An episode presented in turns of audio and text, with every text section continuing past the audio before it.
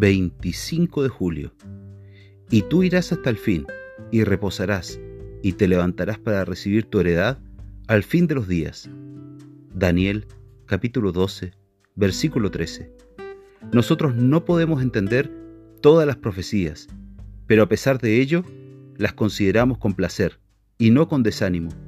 No puede haber nada en el decreto del Padre que deba alarmar justamente a su Hijo. Aunque la abominación de la desolación esté investida de poder, el verdadero creyente no será contaminado, más bien será purificado y emblanquecido y probado. Aunque la tierra arda, los escogidos no tendrán ningún olor de fuego. En medio de la caída estrepitosa de la materia y de la destrucción de los mundos, el Señor Jehová preservará a los suyos. Con calma y resueltos en el deber, valerosos en el conflicto y pacientes en el sufrimiento, prosigamos nuestro camino, manteniéndonos en nuestra ruta, sin desviarnos de ella y sin holgazanear en ella. El fin vendrá, prosigamos nuestra marcha hasta que venga. El reposo será nuestro.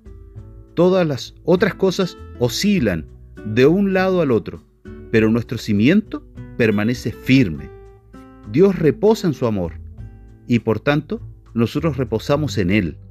Nuestra paz es y siempre será como un río. Una porción del Canaá celestial es nuestra y estaremos en ella, venga lo que venga. El Dios de Daniel dará una digna porción a todos aquellos que se atrevan a decidirse por la verdad y por la santidad como lo hizo Daniel.